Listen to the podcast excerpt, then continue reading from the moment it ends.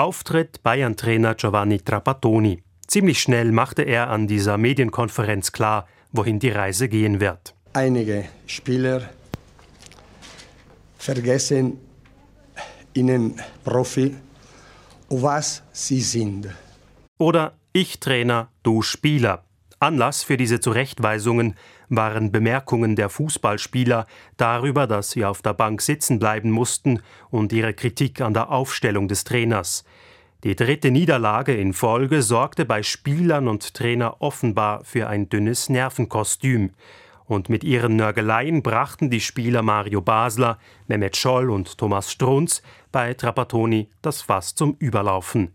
Besonders letzterer kriegte gehörig sein Fett weg. Strunz! Strunz ist zwei Jahre hier, gespielt sein Spiel, ist immer verletzt. Was erlaubt Strunz? Dreieinhalb Minuten lang zieht Trapattoni über seine Mannschaft vom Leder und prägt dabei legendäre Sätze wie es gibt Spieler wie zwei oder drei, diese Spieler waren schwach wie eine Flasche leer. Schwach wie eine Flasche leer. Oder einfach mal so richtig die Meinung geigen, sagen, was ist. Damit trifft Trapattoni offenbar einen Nerv. Sein Wutausbruch ist Thema in allen Nachrichtensendungen und seine Sätze werden auf Postkarten und T-Shirts gedruckt. Ja, der Südwestrundfunk macht sogar eigens einen Trap-Rap. Mussen Alleine das Spiel gewinnen. Trapattoni Rap. Alleine das Spiel gewinnen. Trapattoni Rap. Trapattoni. Ja, das hat er gut gemacht.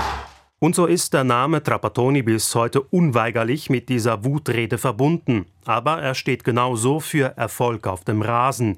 Immerhin 29 Titel als Spieler und Trainer sicherte sich Trapattoni.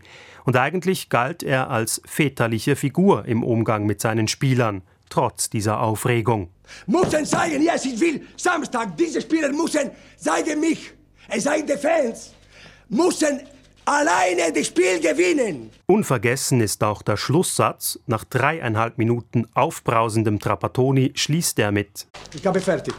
Nur fertig war der Maestro, wie Trapattoni auch genannt wurde, damit noch lange nicht. Seine geflügelten Worte über leere Flaschen brachten ihm mehrere Werbeverträge ein, mit Getränkeherstellern oder für Mehrwegflaschen.